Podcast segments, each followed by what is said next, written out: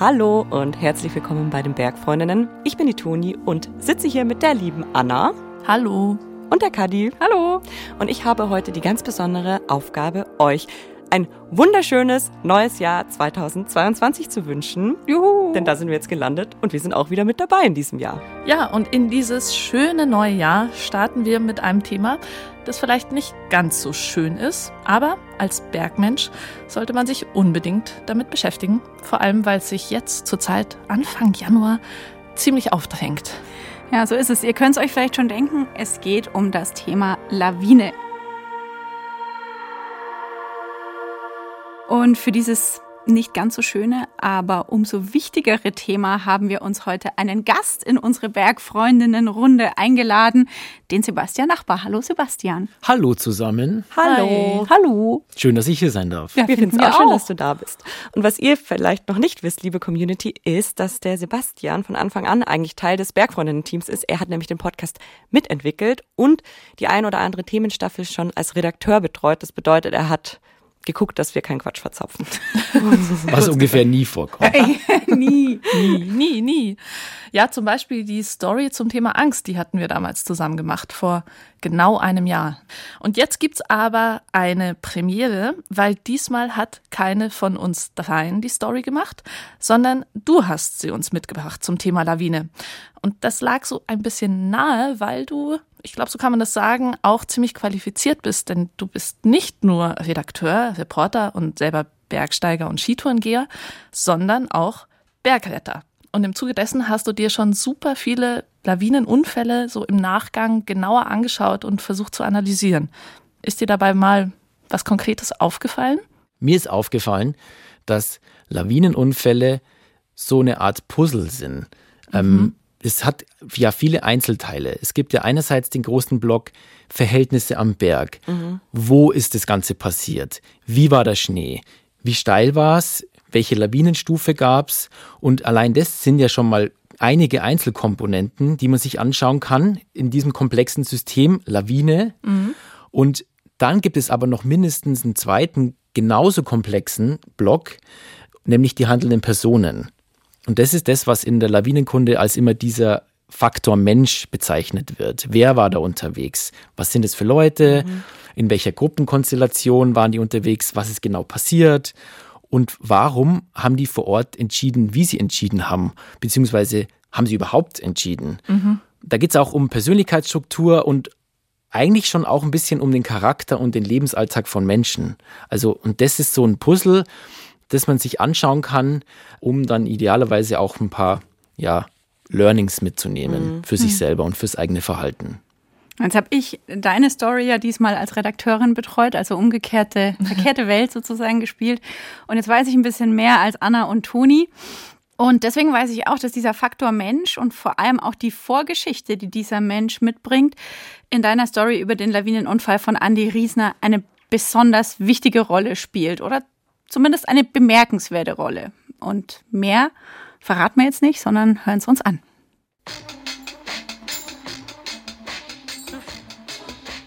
Ich erzähle euch jetzt eine kleine Geschichte. Ein kleiner Junge, Andi, ein Schulbub, der spielt am liebsten im Dreck auf der Baustelle. Er hängt da immer ab mit seiner großen Schwester Christina. Wir haben da immer gegatscht zwischen Zement und Schutt und Baustöllenkübeln. So sind wir aufgewachsen. Wir waren viel im Wald, wir haben Banden gegründet und haben Lager gebaut und sind in der Wiesen verschwunden, wenn der Bauer lang nicht gemacht hat. Also wir haben rund ums Haus total viel Erlebnis gehabt. Die beiden sind andauernd irgendwo in der Nachbarschaft unterwegs. Die wissen immer, wo sie Süßigkeiten kriegen. Wir waren ein recht enges Team. Wir haben unseren Spaß gehabt bei allem. Ich habe da hinten ein paar Kinderfotos gesehen, da oben, aber da hilf ich ihm gerade am Baum aufkraxeln oder so. Und wenn der Andi aus der Schule kommt, geht er raus. Aber an einem Tag in der ersten Klasse, da kommt er nicht allein aus der Schule. Der hat eine Schulkollegin gehabt, die ist vernachlässigt worden, würde ich jetzt einmal sagen. Auf jeden Fall hat die kein Mittagessen gekriegt, die ist aber recht schmuddelig dahergekommen und so. Andi merkt, dass sie Hilfe braucht. Und die hat er halt alle wieder mal von der Schule mit heimgebracht. Und zwar nicht nur einmal, sondern öfter. Ja, weil er gewusst hat, Mama kocht. Und das, obwohl er sonst eigentlich gar nichts mit dem Mädchen zu tun hat. Also es ist aber keine gewesen, mit der er dann gespielt hat oder mit der er viel Kontakt gehabt hat, aber einfach, die hat am Lord da und hat halt gesagt, ja, kommst mit, und hat es mit heimgebracht. Was Andi da noch nicht weiß, dieses, ich sag mal, Helfersyndrom, das wird später nochmal richtig wichtig werden in seinem Leben. Da wird es dann aber nicht nur um Mittagessen gehen, sondern um viel mehr. Um Probleme, bei denen er mit seiner gutmütigen, hemdsärmeligen Art nicht mehr weiterkommen wird, die ihn so viel Kraft kosten werden, dass er als Ausgleich zum Auftanken einen Kick brauchen wird. Einen gefährlichen Kick. Wieder und wieder und immer mehr bis er dabei eines Tages ums Leben kommen wird. Das ist die Geschichte von Andy Riesner, seinem Leben für die Berge und seinem Tod durch eine Lawine. Andy Riesner, Jahrgang 1979, stammt aus dem Raum Salzburg, aus einem Ort namens Neumarkt am Wallersee. Wie er zur Welt gekommen ist, hat er gleich vier Kilo gehabt hat nur geschlafen, zwischendurch vier Mahlzeiten und das ein halbes Jahr lang. Und ich glaube, da hat er sich seine Energien fürs Bergsteigen schon aufgebaut. Das ist Andis Mutter. Sie heißt Regina Umlauf. Sie hat für diese Geschichte mit mir gesprochen. Und ich habe euch ja schon erzählt, dass Andi damals total eng ist mit seiner großen Schwester Christina.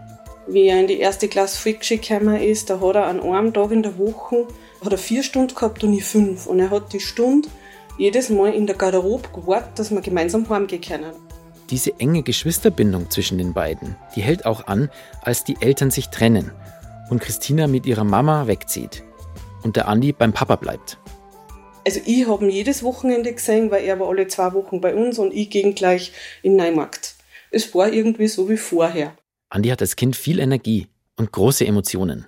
Wow, also, wenn der auftrat hat, dann ist er ins Kinderzimmer und hat die Tür zugeschmissen. Und das war ihm nicht laut genug. Dann hat er es nur mehr aufgerissen und extra nur mehr fest. Also echt so, dass ich das Gefühl gehabt habe, so jetzt der Türstock fällt raus. Also da war er sehr impulsiv, das auf jeden Fall.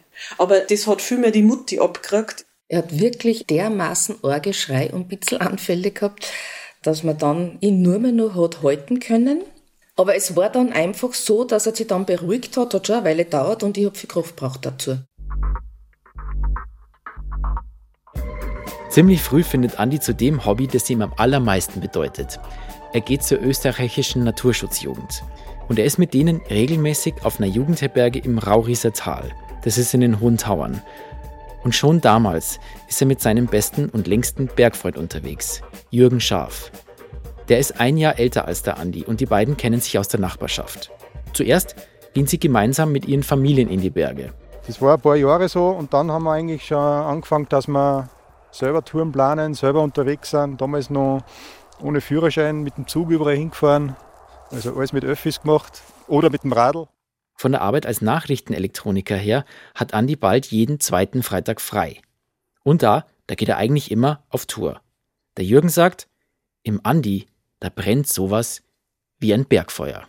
Wenn du jemanden dabei hast, der wirklich dafür brennt, dann spürst du das auch. Und das ist für mich, so wie es bei ihm war, unglaublich intensiv. Weil du genau gespürt hast, der Mensch ist mit dem Berg so stark verbunden wie nur wenige.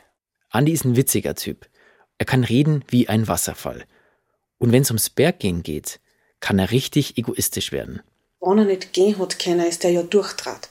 Vor allem, wenn so schön es wieder war. Also da hättest du festbinden müssen, so unruhig war er dann.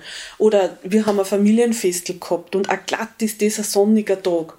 Und dann ist er da gesessen und war eigentlich total unzufrieden und da hätte er aufgehen können und dort hätte er aufgehen können und das wollte er machen und dann sitzt er da beim 60er oder 70er von ihr an der Verwandtschaft und fühlt sich verpflichtet dabei zu sein alles, was mit Berge-Know-how, alpiner Ausbildung und Theorie zu tun hat, saugt Andi regelrecht auf. Er war sehr gut ausgerüstet immer, wirklich. Er hat sich über alles immer informiert. Er hat sich schon relativ bald mit verschiedenen Wettererscheinungen auseinandergesetzt, weil er hat sich dann den Bergsteiger da die Zeitschrift abonniert gehabt, schon als, ich habe es ihm dann einmal als Schüler schon gekauft, weil ihn das so interessiert hat. Das ganze Drum und Dran, was so zum Bergsteigen dazugehört, was man wissen muss. Alle seine Touren dokumentiert Andi von Anfang an akribisch wie ein Bibliothekar. Als Kind hat er mit einem Heftel angefangen und dann sind es halt Ordner geworden mit Fotos und also ein Computer, wie ein Computerzeitalter mit Computer geschrieben und so weiter. Und die hat er geführt bis 2005 oder, oder 2006, weiß ich nicht auswendig. Und dann macht er online weiter. Er hat mir dann eines Tages offenbart, er hat jetzt eine eigene Homepage. Sein Blog riesner.at. Die Seite ist bis heute online. Dort kann man genau sehen, wann Andi am Berg war, wo und mit wem. Es gibt insgesamt mehr als 850 Toureneinträge. Von der kleinen Bergtour über Reisen nach Mexiko, nach Marokko, in den Iran oder in den Kaukasus. Fast 350 seiner Posts sind Skitouren. Ein gigantischer Erfahrungsschatz. Andi schreibt und fotografiert damals auch für Bergsteigen.at, heute bergsteigen.com. Eine große Tourenseite. Und auch bei Facebook geht es damals gerade los mit Austausch in alpinen Gruppen und dem Posten von aktuellen Verhältnissen am Berg. Andi ist in dieser Zeit mittendrin. Er spürt sowas wie Fame innerhalb der alpinen Community. Man hat es auch in die Kommentare gesehen. Es haben auch sehr viele geschrieben, Andi, ich habe gewartet, bis du wieder was machst und ich habe mich schon gefreut auf die Tour, was du gemacht hast und er hat sich natürlich für sein Ego was geholt. Aber das Berggehen an sich steht immer noch im Vordergrund. Draußen am Berg ist Andi immer bedacht, stets gut vorbereitet, nie übermütig. Umkehren, wenn die Verhältnisse nicht passen, Rücksicht nehmen auf Schwächere in der Gruppe. Für Andi Riesner ist es eigentlich nie ein Problem. Und so habe ich ihn auch eigentlich immer erlebt, wenn wir unterwegs waren, wenn wir mit anderen Freunden und er unterwegs waren, die kleinere Kinder mitgehabt haben. Er hat sich da alle denen angeschlossen, die sozusagen am langsamsten waren. Oder am vorsichtigsten. Er war immer besser als ich hat er mir das aber nie spüren lassen. Und das ist großartig, oder? Wenn du halt mit ihm unterwegs bist, der, wo du einfach sicher fühlst. Wir machen hier mal einen kleinen Break. Gleich geht's weiter mit der Story. Ja, so viel zu dem Andi Riesner als Mensch. Klingt so, als wäre man mit dem ganz gerne unterwegs, oder? Ja, also ich habe mich spätestens mit ihm verbunden gefühlt, als gesagt wurde, dass er gerne Türen knallt. Da habe ich mich direkt als Kind hab ich mich direkt wiedergefunden. Ähm, nee, also ja, jetzt gerade gerade der letzte Teil, den Jürgen gesagt hat, das finde ich ist was total Wichtiges für mich selber, auch wenn ich am Berg bin mit Menschen, dass ich nicht das Gefühl habe, jemanden aufzuhalten. Ich glaube, das ist so ein bisschen, wenn ich auch weiß, dass derjenige besser ist, dass ich nicht die schleppende Kraft bin, sondern dass man irgendwie sich auf einen gemeinsamen Berggenenner auch findet. Irgendwie cool, dass er diese Eigenschaft hatte unterwegs, mhm. wo er doch bei Familienfesten beinahe explodiert wäre. Also dass dann quasi am Berg dann was anderes gegolten hat. Also dass es da dann nicht drum ging, halt wirklich seinen Stiefel zu fahren, sondern halt das für die Gruppe gut zu regeln. Mhm. Mir ist gerade noch so gekommen, weil du gemeint hast, dass er auf Familienfesten quasi explodiert und dann unterwegs aber trotzdem kein Problem hat, zurückzutreten. Mhm. Ich finde, das zeigt ja auch so ein bisschen, dass es ihm einfach ums Draußensein und ja. ums am Berg sein mhm, geht und ja. vielleicht auch weniger um das, was ja auch angeklungen ist, nämlich dass er sozusagen einer der ersten ja Bergblogger, wenn man mhm, so möchte, mhm. war und da natürlich irgendwie so ein bisschen ja Fame hatte oder eine Anerkennung aus einer Community und das auch cool für sein Ego war. Mhm. Und deswegen finde ich das ganz schön eben, dass das scheinbar nicht so sehr in den Vordergrund gerückt ist, dass es nur noch darum geht, mhm. sondern dass es schon am Ende, und das hat Sebastian ja zumindest auch so erzählt, ums am Berg sein geht. Mhm. Es klingt auf jeden Fall schon aus dieser Erzählung von seiner Mama und von seiner Schwester und von seinem Kumpel raus, dass es ein sehr leidenschaft, bergleidenschaftlicher Mensch war.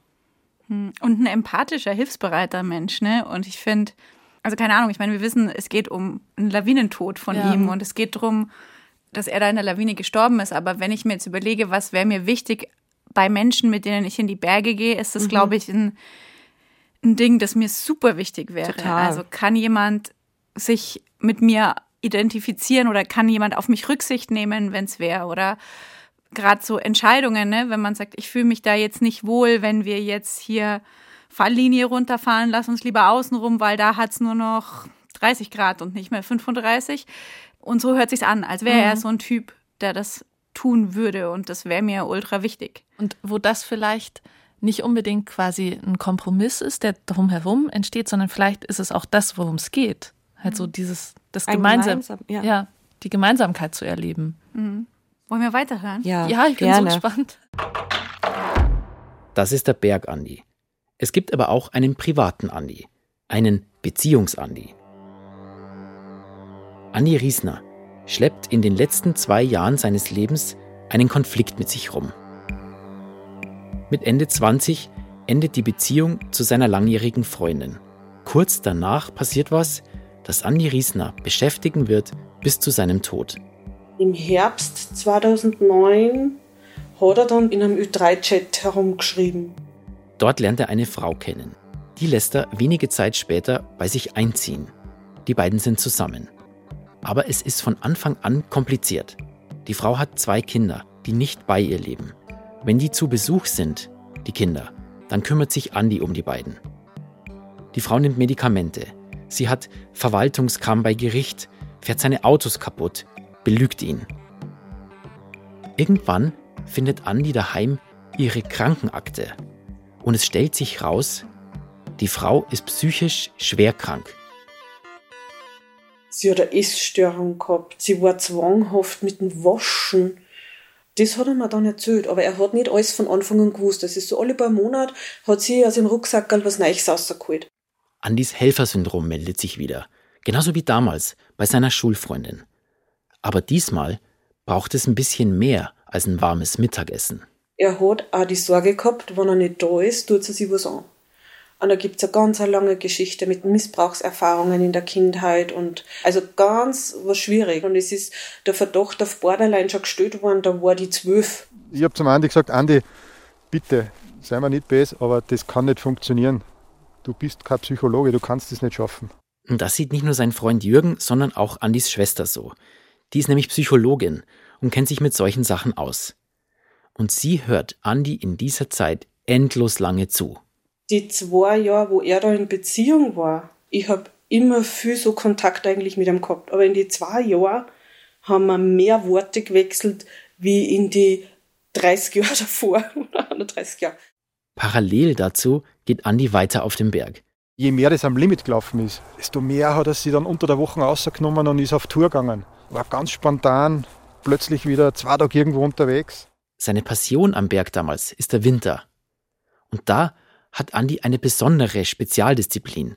Er macht Steilabfahrten mit Ski durch extreme Flanken und Rinnen. Es ist dann in eine Richtung gegangen, wo die Touren dann plötzlich einfach noch mehr Kategorie schärfer waren, schwieriger.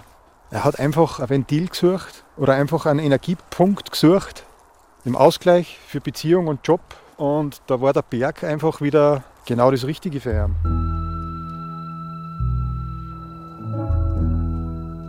Er sucht die steilen Abfahrten rund um Salzburg. Oft fährt er auch nach Südtirol, zu den steilen Rinnen in den Dolomiten. Sehr oft mit dabei ist damals Andis Bergfreund Markus Keuschnick. Die beiden haben sich bei einer Skitour im Gasteinertal kennengelernt. So eine Fokussierung, als wie man beim Ausüben von einer Steilwandabfahrt eigentlich macht, das war was für mich. Der berühmte Tunnelblick, ja, also auch bei ganz steilen Rinnen, wo es so richtig so wupp alles summt sich zusammen und den Rest gibt es nicht, sondern du weißt ganz genau, der nächste Schwung muss passen. Ich rede jetzt nicht direkt von Sucht. Ich rede schon von einem gewissen Kick, der was da ist. Oft einmal weiß man es zu dem Zeitpunkt noch gar nicht, aber trotzdem gibt es ein Verlangen danach. Die beiden, sie haben damals in der Zeit eine ganze Liste von Steilabfahrten im Kopf, die sie unbedingt abhaken wollen, erzählt Markus. Wenn man dann im Jahr noch schon irgendwo um die 20 plus Steilwand-Sachen Abfahrten macht, dann muss es auch klar sein, dass irgendwann du in ein Problem geratest. Es ist nur eine Frage der Zeit. Mit dabei auf dieser Liste ist damals auch der Hochkalter, der Berg, an dem Andi sterben wird. Daheim wird es derweil immer schwieriger. Andi organisiert, dass seine Freundin einen Therapieplatz in der Klinik bekommt. Es klappt. Er hat endlich ein paar Wochen Abstand. In dieser Zeit will er für sie eine Wohnung suchen. Und zum ersten Mal nimmt er sich vor, die Beziehung zu ihr zu beenden. Das ist wenige Wochen vor seinem Tod.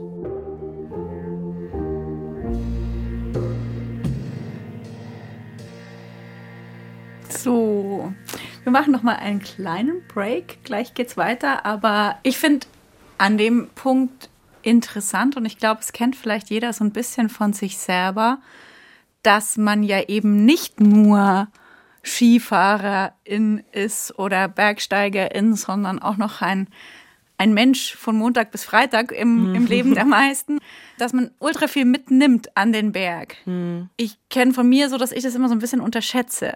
Ich weiß nicht, wie es mhm. euch da geht. Also ich habe mich da jetzt ehrlich gesagt nicht so ganz wiedergefunden, weil ich nicht den Kick suche dann. Mhm. Also das ist was, was bei mir gar nicht so irgendwie ein, ein Ausgleich ist, der Kick, sondern mhm. die Berge sind für mich eine andere Art von Ausgleich, nämlich mhm. einfach das Runterkommen tatsächlich eher, das Wegsein. Also ich finde es auch total geil, wenn man in den Bergen keinen Empfang hat zum Beispiel, weil das mhm. ja dann auch einfach dieses Gefühl von abgeschottet sein in dem Moment sein und das kann ich dann mhm. auch richtig gut einfach komplett abschalten. Und vielleicht halt dann auch beim Hochgehen bei dieser Anstrengung, dieser gleichmäßigen, dem gleichmäßigen Atmen kann ich zum Beispiel extrem gut auch Dinge für mich im Kopf durchexerzieren. Also für mich ist es eher dieses zur Ruhe kommen, einen Raum finden, wo man nachdenken kann und weniger der wirkliche Kick. Wobei es, glaube ich, gar nicht so anders ist, ne? Weil was ja, Markus zum Beispiel ja. gesagt hat, ne? das mit diesem Tunnelblick, dass man sich ja. eben nur auf eine Sache fokussiert. Ja. Und das ist, sagst du ja mhm. auch. Also, ne? Ja. Das ist, es sind unterschiedliche Spielarten desselben Prinzips vielleicht total, so ein bisschen. Total. Aber genau darüber habe ich auch gerade nachgedacht, weil so wie es gerade erzählt wurde, erscheint mir das total logisch mhm. zu sagen, wenn die Belastung im Alltag besonders groß ist, mhm. dann muss der Ausgleich auch mit was besonders Garem daherkommen, ja, genau. um überhaupt ein mhm. wirksames Gegengewicht zu sein ja. oder so. Und dann habe ich gedacht, ist das bei mir auch so? Und ich glaube, bei mir ist es genau umgekehrt. Also, aber das ist sehr schlau, Anna. Also ja, aber vielleicht halt auch einfach gar nicht anders möglich, weil die Energie so fehlt. Also genau. je belasteter mhm. ich bin, desto weniger langt mir dann schon als Ausgleich oder desto weniger Kraft habe ich halt dann, um halt auch was Wildes zu tun. Ja, das ist bei mir nicht ganz so. Also ich krieg, beziehungsweise ich merke das immer nicht so. Ne? Ich merke dann immer erst in dem Moment oder wenn es zu spät ist mhm. oder wenn ich schon mitten dabei bin, dass heute vielleicht nicht der beste Tag für den S3, S4 Trail, mhm. ähm, also einen sehr schwierigen Trail ist. So, das fällt mir dann währenddessen auf. Und dann denke ich mir so im Nachhinein, ja, stimmt. Du hattest die Woche irgendwie einen kackvollen Terminkalender, Entschuldigung, und wenig geschlafen und schlecht gegessen vor lauter Stress. Also vielleicht äh, wäre was Einfacheres besser gewesen. Ja. Deswegen finde ich das sehr bewundernswert, wenn du das äh, quasi Im Vorfeld kalkulierst. Ja. ja, also da muss ich jetzt, glaube ich, noch ehrlich nachlegen, dass mir das auch nicht immer so klar ist. Aber manchmal streikt mein Körper dann einfach. Mhm. Dann wird trotzdem irgendwie der wilde Plan geschmiedet, weil ich irgendwie so denke, oh, jetzt erst recht, das habe ich jetzt verdient mhm. oder sowas. Und dann blockiert aber das Gestell geil. Hm, ja, das kenne ich auch. Ja, aber zurück zu Andy Riesner und seiner Geschichte.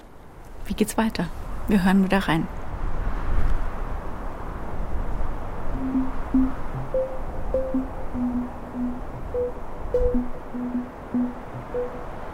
Der Februar 2012 startet als einer der kältesten seit 30 Jahren.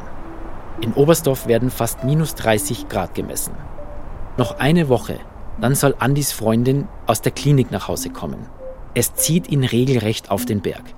Geschneit hat schon länger nicht mehr.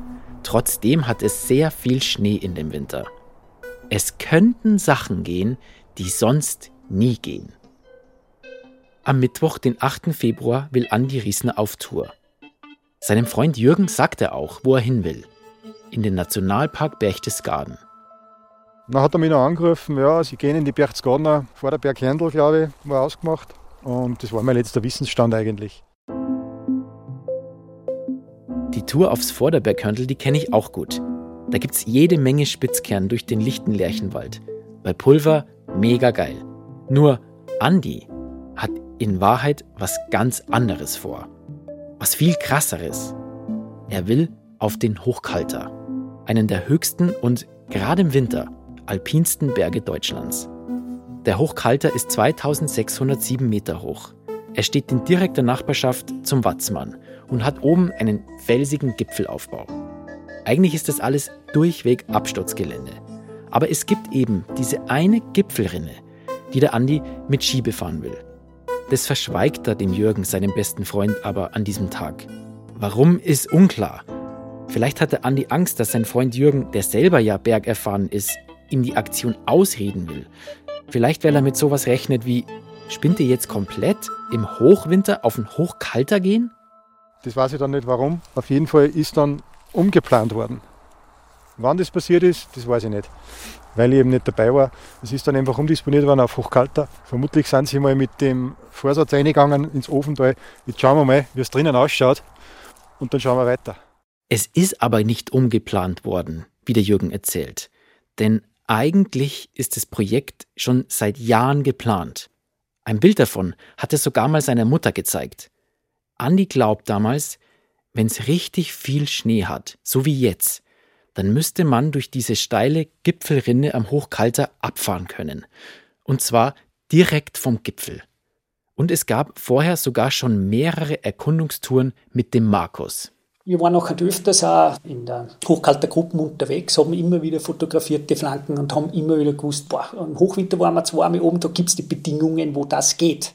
Ein paar Tage vorher, so steht's auf Andis Webseite, da fahren sie noch eine steile Rinde im Kaisergebirge. Und die Bedingungen da sind perfekt. Jetzt fühlen sich Andi und Markus bereit, Richtung Hochkalter zu gehen. Und dann war auch der Punkt dabei, dass ich noch einen Lawinenlagebericht angeschaut habe, also am Vortag ganz normal, und da war es auch schon Tendenz 2. Ich habe gesagt, so passt. Oben müssen wir so und so aufpassen, weil oben ist immer eingewahrt. Im Hochwinter, Hochkalter, der obere Teil, das ist oben noch so ein Trichter, der was drinnen ist, und der war mir sowieso klar. Von den Bedingungen her, dass das die Krux eigentlich ist, oben. Lawinenwarnstufe 2 auf der fünfstufigen Skala. Mäßige Lawinengefahr. Markus und Andi wollen sich trauen. Sie wollen mal starten, aber ergebnisoffen. Das heißt, die wollen mal hingehen und wollen dann aber vor Ort entscheiden, ob der Gipfelaufstieg zum Hochkalter geht oder nicht. Am Vorabend der Tour gibt's aber ein Problem mit Andis Ski. Und um dieses Problem zu fixen, macht er regelrecht Telefonterror. Er ruft alle an, die ihm einfallen seinem Freund Jürgen, seine Mutter. Am Abend hat er mich angerufen, ob ich zufällig in der Stadt bin. Bei seiner Bindung ist irgendein Teil kaputt. Ich glaube, der Stopper war es. Auf jeden Fall, da hat er noch ziemlich herumtelefoniert und hat alles in Bewegung gesetzt, dass er das Teil kriegt. Da war er auch schon wie besessen, ist mir vollkommen. Er muss um jeden Preis das Teil haben. Klar, ohne Bindung keine Skitour. Er organisiert herum, fragt alle möglichen Leute, ob sie für ihn noch da oder da hinfahren können. Auch seine Schwester Christina erinnert sich noch gut dran. Also ich hätte mir gewünscht, dass er diese Gier nach dieser Bindung lassen hätte. Das habe ich einfach nicht nachvollziehen können. Warum er es nicht schafft, zu sagen, na, das geht sich heute nicht aus. Gut, dann mache ich es. Morgen hole mir morgen die Bindung, montiere das in Ruhe auf die Ski und übermorgen gehe ich dann.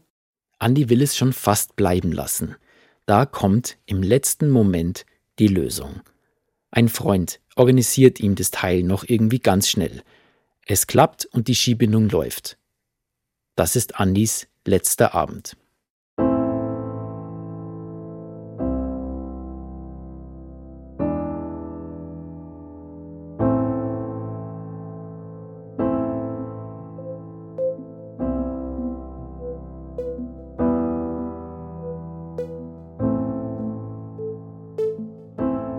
Der Lawinenlagebericht vom Dienstag, den 7. Februar, weist für die Berchtesgadener Alpen eine mäßige Lawinengefahr aus, also Warnstufe 2 von 5. An dem Abend planen Andi Riesner und Markus Keuschnig ihre Tour. Am nächsten Morgen, den 8. Februar, springt die Warnstufe im Lawinenlagebericht aber von Stufe 2 auf 3, erhebliche Lawinengefahr. Der Grund über Nacht ging ein starker Ostwind, der den Schnee verfrachtet. Das hier ist ein Auszug aus dem Lawinenlagebericht vom Unfalltag. Zu beachten sind in höheren Lagen frische Triebschneeansammlungen, die mitunter windgepresst sein können. Der verfrachtete Schnee weist wenig Bindung zur Unterlage auf, die durch die anhaltende Kälte zunehmend aufbauend umgewandelt und damit locker und grieselig ist aufbauend umgewandelter Schnee, locker und kriselig. Und darüber frischer Triebschnee. Wir gehen jetzt mal kurz selber auf Skitour. Da können wir uns nämlich eine Sache anschauen. Wenn wir von Lawinen in Verbindung mit Ski- oder Freeride-Touren sprechen, da geht es ja meistens um Schneebretter. Es gibt noch andere Lawinenarten, aber weil die meisten Lawinenunfälle mit Schneebrettern passieren, da bleiben wir jetzt mal bei denen. Damit eine Schneebrettlawine entstehen kann, braucht es grob gesagt folgende Dinge. Es braucht gebundenen Schnee, zum Beispiel Triebschnee, der vom Wind verfrachtet ist. Dann braucht es eine Schwachschicht, auf der das Schneebrett abrutschen kann. Der Hang muss steil genug sein und es braucht eine Zusatzbelastung, um das Ganze auszulösen. Zum Beispiel eine Person, die da in den Hang einfährt. Ich habe hier eine gute Stelle gefunden. Da mache ich jetzt ein Schneeprofil. Wenn wir dieses Schneeprofil so senkrecht abstechen, wie bei einem Kuchen, sehen wir diese einzelnen Schichten. Oben der gebundene Triebschnee, weiter unten ein älterer Schnee, einigermaßen verfestigt. Und dann haben wir dazwischen drin eine ganz dünne Schicht, so ähnlich wie bei der, keine Ahnung, Prinzregententorte, eine ganz dünne Schicht, die mit dem bloßen Auge kaum zum Sehen ist. Von Kristallen, die locker sind. Da kann man mit der Hand reinfahren und die so rauspulen. Und dann rieseln die so. Und diese Kristalle, die sind dem Andi Riesner zum Verhängnis geworden. Anna, ich habe dich so ein bisschen beobachtet gerade beim Zuhören. Oh, wie, wie, ja, weil ich mir überlegt habe, wie es dir dabei wohl geht, wenn man noch mal so ein bisschen tiefer in die Lawinentheorie einsteigt. Ob du dann denkst, ja, ja, stimmt, klar, mm, ja, ja, zack, zack, zack. Ob es quasi ein Wissensfeld ist, durch das es ganz souverän durchmanövriere. Genau. Oder indem du auch dir dann denkst, eher, ah ja, ich schlage heute Abend mein Buch Die Lawine nochmal auf und lese nochmal genauer nach, wie das ist. Ja. Könnt ihr euch erinnern? Da hatten wir, glaube ich, schon mal geredet. Für mich ist das so ein Feld, bei mhm. dem ich immer wieder merke, scheiße, mehr Wissen führt zu mehr Verunsicherung. Ja, genau. Ich habe auch direkt denk, dran denken müssen. Das war in unserer Angstthemenreihe. Ja, genau. Thema, ja. ja. Mai, und jetzt gerade habe ich eher so empfunden, dass ich mir dachte, ja, ja, okay, doch, ich verstehe es, es sitzt einigermaßen mhm. und gleichzeitig ist es aber auch immer wieder so ein Denk dran, scheu dich nicht vor der Verunsicherung durch mehr Wissen, auffrischen schadet nie, immer mehr sehen, immer mehr wissen, immer brav bleiben. So, so das ist das so ein Reminder, es nochmal aufzufrischen. Genau, ja. ja. Mhm. Wie sehr traut ihr denn eurem eigenen Urteilsvermögen, wenn ihr euch sowas anguckt? Das frage ich mich nämlich immer, ob ich, weil, also ich sag ganz ehrlich, ich habe mich damit fast noch nie befasst, weil ich einfach keine Skitouren gehe. Ich frage mich zwar die ganze Zeit, ob ich auch für mein normales Winterwandern mich eigentlich mhm. damit befassen sollte. Ich denke, die Antwort ist ein klares Ja. Mhm. Aber ich, ich denke mir dann immer, ich wüsste gar nicht, ob ich das wirklich so beurteilen könnte, welche Schicht da jetzt welche ist und würde wahrscheinlich dazu tendieren zu denken, na, das sieht schon sehr kristallig aus. Lieber nicht. Ja, es geht jetzt nicht nur um die Schichten, sondern so ein bisschen um die Gesamtsituation. Ja. Aber genau das, was Anna gesagt hat, ist so ein bisschen mein Punkt beim Vertrauen des eigenen Urteils, weil je mehr man weiß, desto verunsicherter ist man. Und jetzt, um es ganz konkret runterzubrechen auf die Situation in dem Winter, wo es halt so super warm geworden ist ja. neulich und hochgeregnet hat bis auf 2500 Meter und so weiter. Da habe ich dann tatsächlich mein Buch rausgekramt mhm. und das alles nochmal nachgelesen weil ich mir halt auch nicht mehr so ganz sicher war, ne? mhm. ne? was bedeutet denn das jetzt für den weiteren Winterverlauf und ich versuche zum Beispiel auch schon jedes Jahr zumindest eine kleine Übungseinheit nochmal zu machen, was Suchen und so weiter betrifft und auch nochmal eine Theorie fresh up sozusagen. Machst du das auch? Ja, ja. Wobei ich da immer denke, okay, das, das Suchen, das sitzt irgendwie ziemlich. Also ich finde tatsächlich eher so die äh, Gefahrenbewertung ist das, ja, das wo ich dranbleiben will und muss. Hm. Ja. Hören wir mal weiter.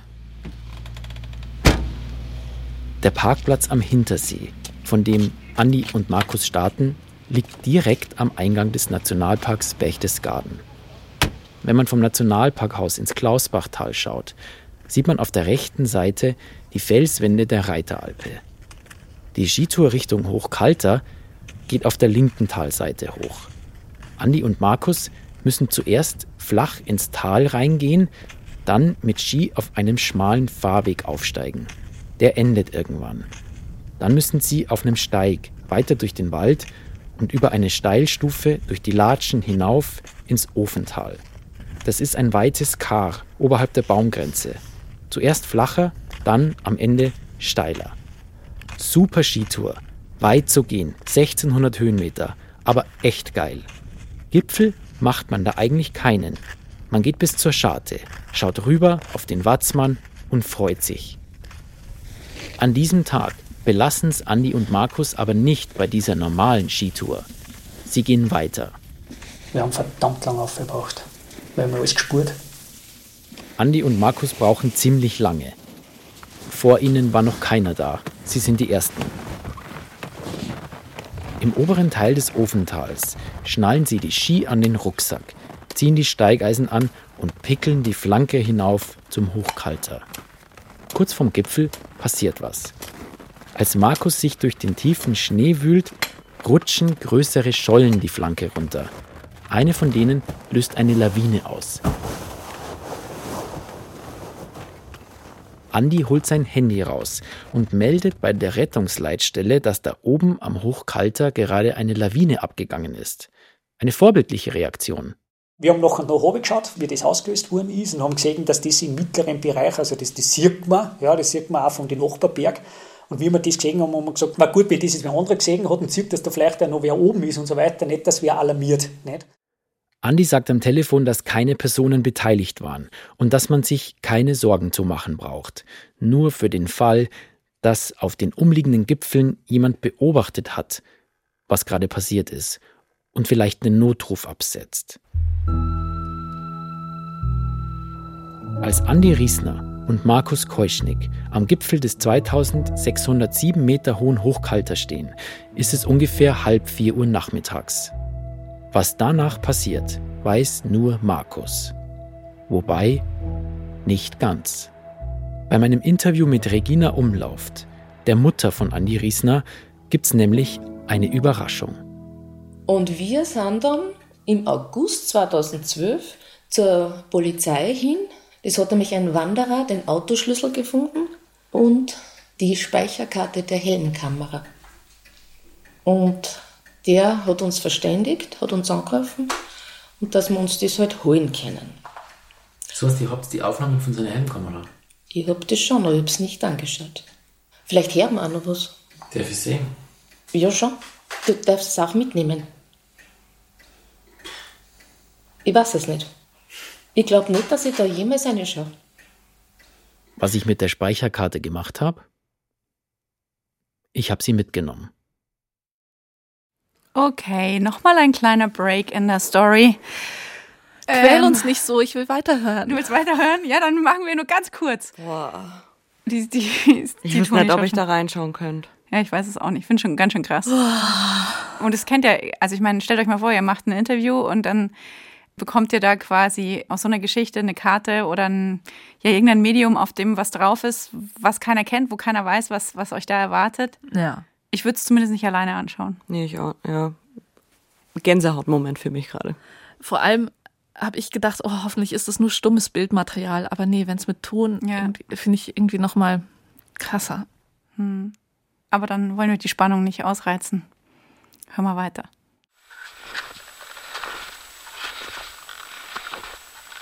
Man sieht auf dem Video, wie Andi die Gipfelflanke hinaufstapft. Markus geht voraus, die Sonne scheint, der Himmel ist blau, es ist komplett windstill. Eigentlich ein Traumtag. Im nächsten Clip hört man jetzt Andi sprechen. Nimm auf.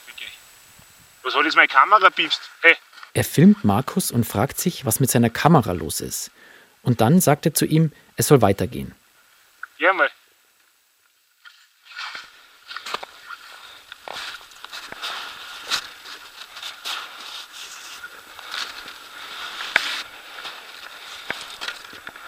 Da kommt Andi gerade am Gipfel an.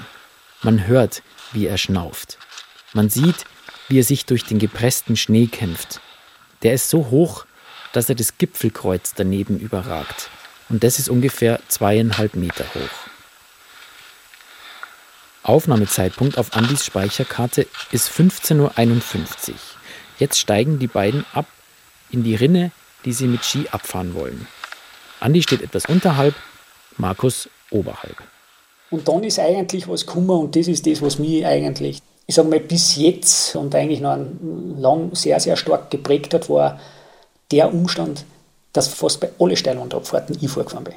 Normalerweise sind sie es gewohnt, dass Markus zuerst abfährt. Diesmal ist es anders als sonst. Nicht Markus fährt vorne, sondern Andi.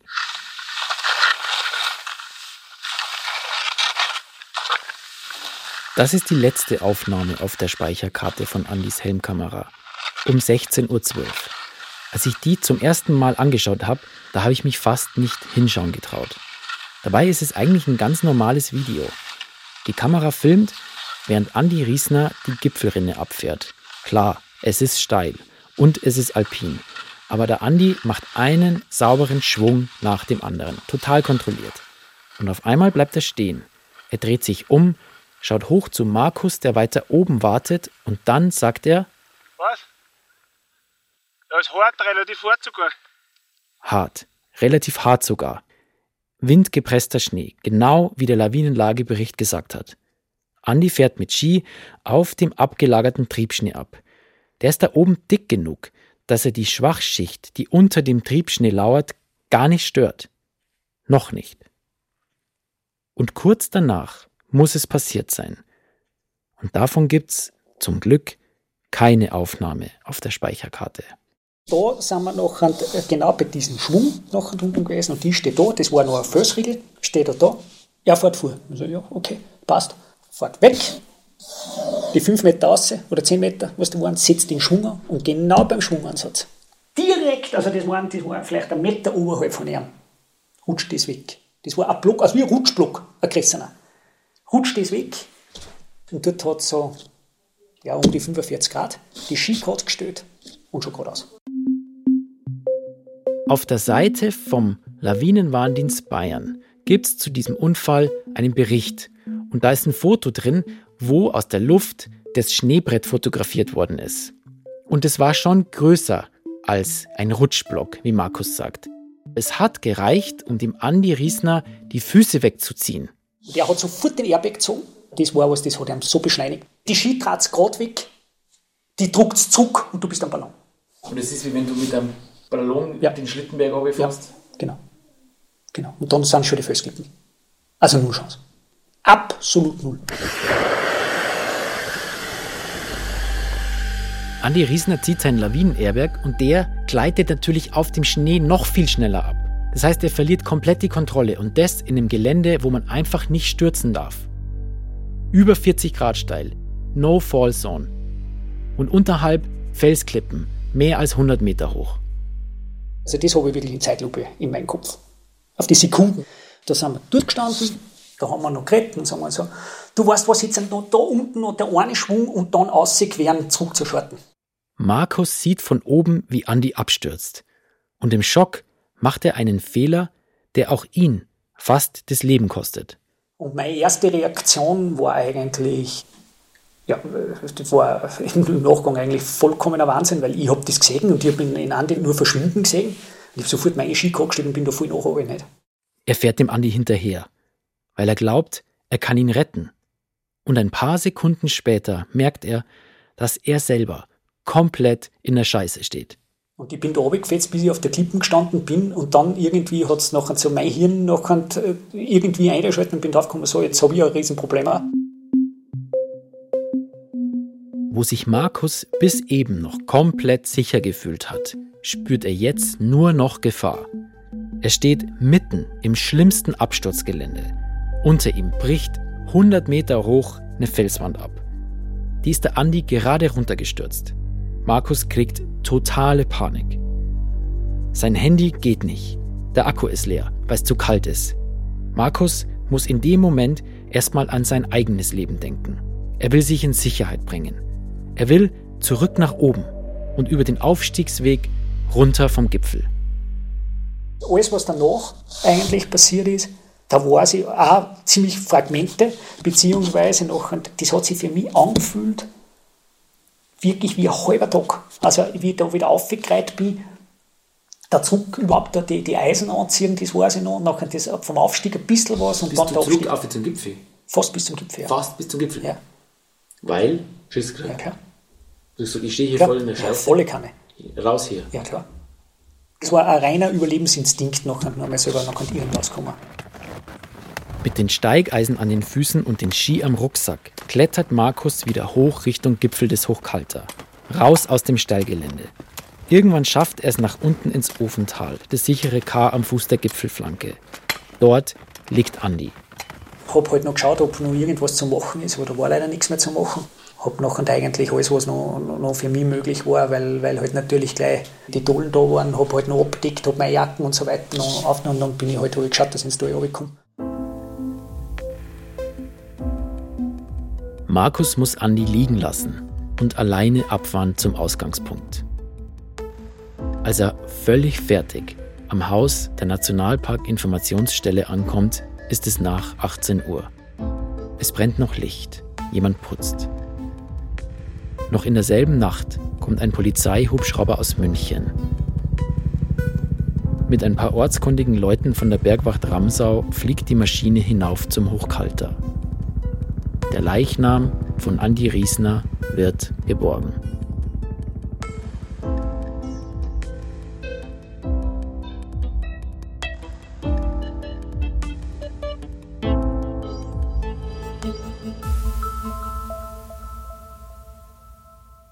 Ja, das war die Story vom Andi Riesner und seinem Lawinenunfall. Wir hatten das schon mal so einen Moment, wo man dann hinterher nicht mehr wirklich was sagen kann, weil es einen auch schon ganz schön mitnimmt, finde ich, so eine Geschichte. Ich weiß nicht, wie es euch geht. Ich wollte gerade sagen, so eine Scheiß-Story. so eine Scheiß-Story, ja. Boah, ist das traurig. Ja.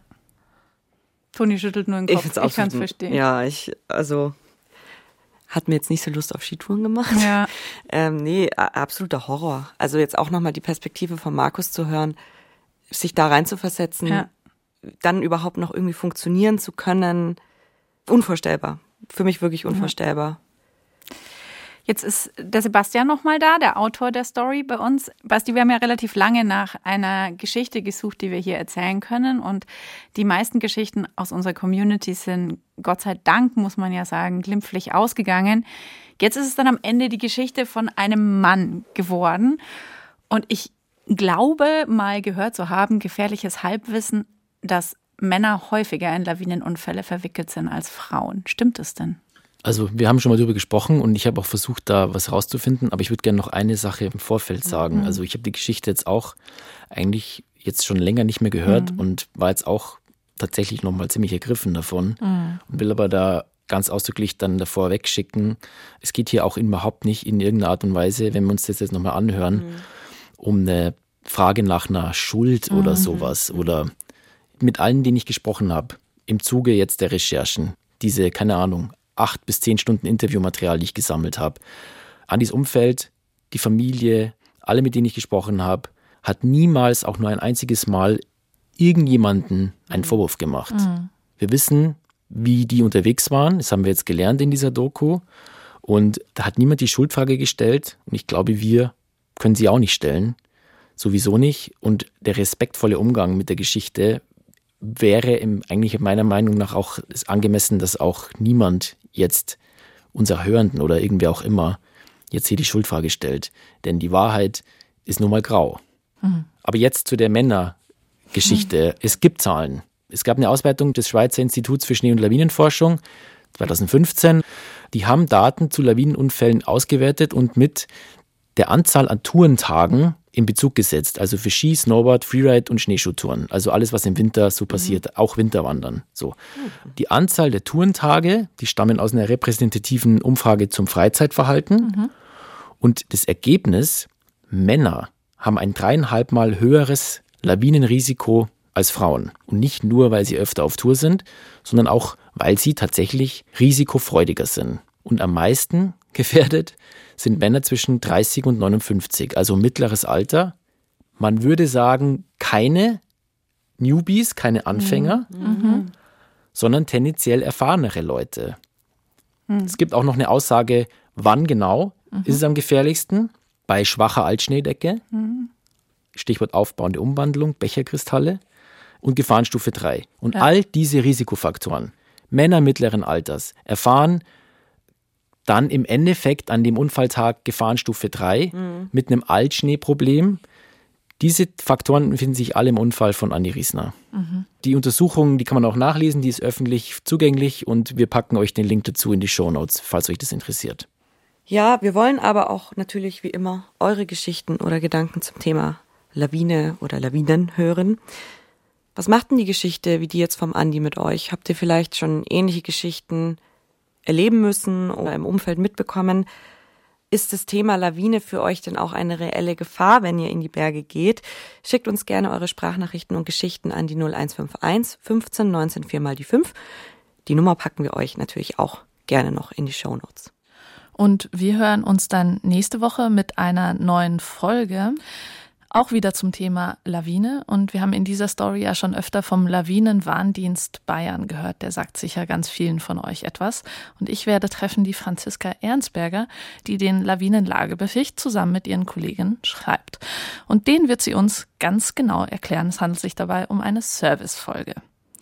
Aber damit ihr bis dahin keinen Bergentzug erleiden müsst, empfehlen wir euch was aus der BR Mediathek. Da gibt es nämlich einen Film der Bergauf, Bergab KollegInnen, der sich ebenfalls mit dem Thema Lawine und auch mit dem Thema Risikoeinschätzung im Bergsport auseinandersetzt. Göll Ostwand. Ein Leben nach dem Unglück heißt die Doku. Und darin kehren die Freunde Tom und Franz drei Jahre nachdem sie in der Ostwand des Hohen Göll abgestürzt sind. Und tragischerweise sind dann kurz danach auch noch Freunde von ihnen in einer Lawine gestorben. Die kehren in dieser Doku an den Hohen Göll zurück. Die Frage ist, wie sich ihr Leben verändert hat seit diesem einschneidenden Ereignis. Wer von euch das wissen will, klickt auf den Link, den wir euch auch in die Shownotes packen. Ja, Bergfreundinnen ist ein Podcast von Bayern 2 und von den Munich Mountain Girls. Autor dieser Folge war der Sebastian Nachbar. Danke, Sebastian, auch für deinen Besuch bei uns. Ja, vielen Dank. Sehr gerne. Schön, dass ich da sein durfte. Danke. Die Redaktion habe diesmal ich übernommen und für Ton und Technik war Susi Harasim zuständig. Die beiden anderen Bergfreundinnen sind die Antonia Schlosser und die Anna Hatzeleck. Und wir sagen euch jetzt Danke fürs Zuhören und bis zum nächsten Mal. Tschüss, passt auf euch auf. Ja, macht's gut.